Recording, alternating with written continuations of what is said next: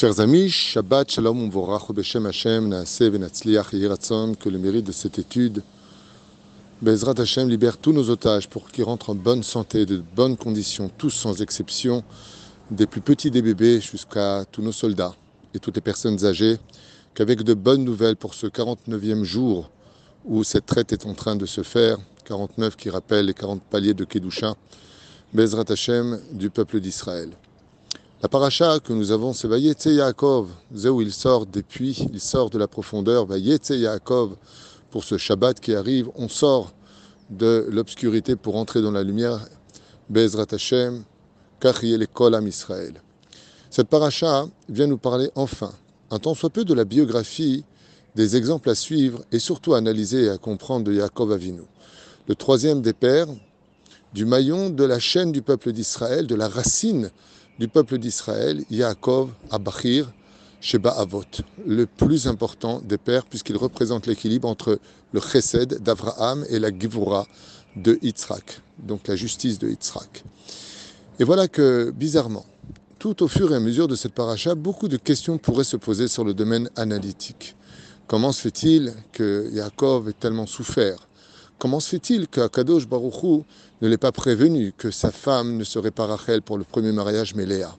Comment se fait-il que Yaakov ne s'en prend pas à Léa pour lui dire Mais pourquoi tu ne m'as pas prévenu? Arrête toi aussi, tu es une sadika.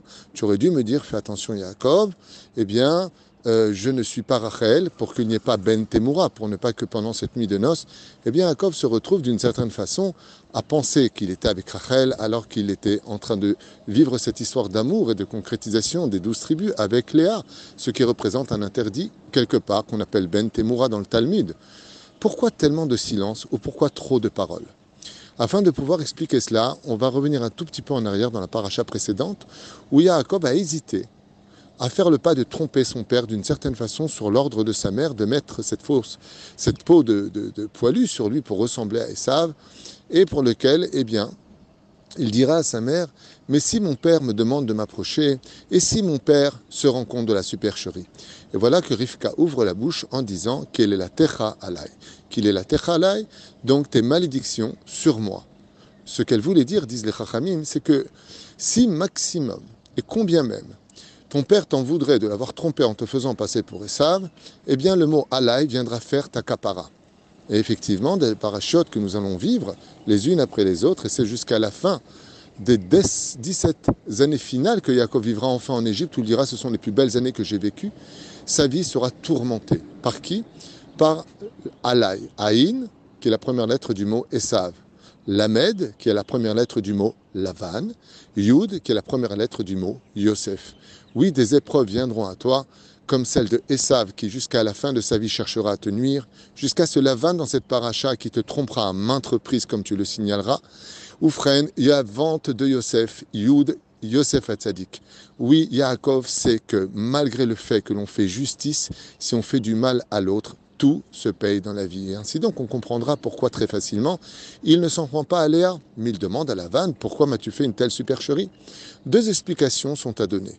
La première, c'est la fierté de Yaakov d'avoir épousé une femme qui fait la volonté de son père, qui a du respect pour son père, car une fille qui a beaucoup de respect pour ses parents en aura toujours pour son mari en général.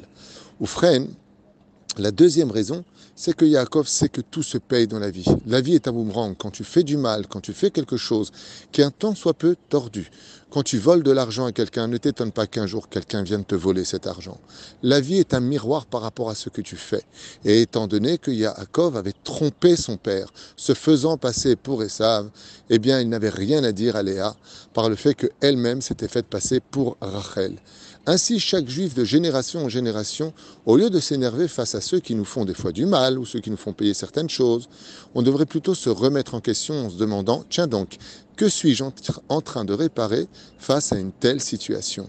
Alors c'est vrai qu'il arrive des fois qu'on ne trouve pas de raison en revenant sur notre biographie, en revivant d'une certaine façon des scènes que peut-être on aurait fait ou pas du mal. Et là, on se dit, mais non, je ne vois pas. Alors ça peut être relié à ta réincarnation précédente.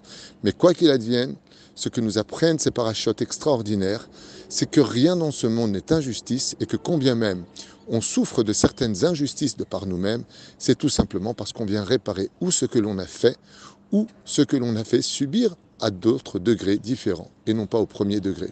Ainsi, Yaakov vit dans un monde de silence, jusqu'à la fin où il se met un tant soit peu en colère contre la vanne, en lui disant Mais qu'est-ce que tu cherches chez moi? Je ne t'ai jamais volé, je ne t'ai jamais fait ceci et cela. Et voilà que la Torah nous apprend qu'après qu'il expliquait qu'il n'a plus rien à payer vis-à-vis de la vanne, la vanne s'en retourne chez lui avec un traité de paix sur lequel, par rapport à un hôtel qu'ils monteront, jurons l'un et l'autre de ne pas passer par cette frontière-là. Ainsi donc, la hitbo des doutes, quand tu viens et que tu dis à Kadojourou avec tes émotions et ton cœur, maître du monde, combien même j'ai fauté dans ma vie, est-ce que je mérite vraiment à ce point-là les choses? C'est ce qu'il dit à la vanne Yaakov. Est-ce que vraiment tu as trouvé quelque chose qui ne va pas chez moi? Est-ce que je mérite encore de souffrir de ta conduite inappropriée? Et tellement injuste, trompeuse et arnaqueuse Et la vanne lui dit, tu as raison, il ne me reste plus qu'à partir. Quand l'homme reconnaît qu'il a été droit et que Bémet, il reconnaît ses erreurs de son côté, ou qu'il apporte des preuves qu'avec ce qu'il a gagné dans sa vie, qu'avec ce que Dieu lui a donné, il n'en a fait que des bonheurs pour les autres et les uns, alors à partir de ce moment-là, eh bien, même le trompeur s'en va. Ah, Alma de Tikkun, un monde de Tikkun, un monde de justice qui très souvent paraît injustice à cause de nos émotions qui l'emportent sur un ras-le-bol général, mais qui en réalité ne sont là que pour nous faire réparer ce que nous avons nous-mêmes très souvent provoqué de façon consciente et même très souvent inconsciente, comme Yaakov qui n'a fait qu'écouter sa mère, mais qui pourtant a ouvert sa bouche et a dit Ne t'inquiète pas, même si des fois il y a des nécessités qui passent par des opérations chirurgicales douloureuses et que cela demande une convalescence, ça valait le coup de le vivre. Pourquoi? Parce que ce que j'ai te demandé à Derivka, c'est la Shrina elle-même qui me l'a demandé.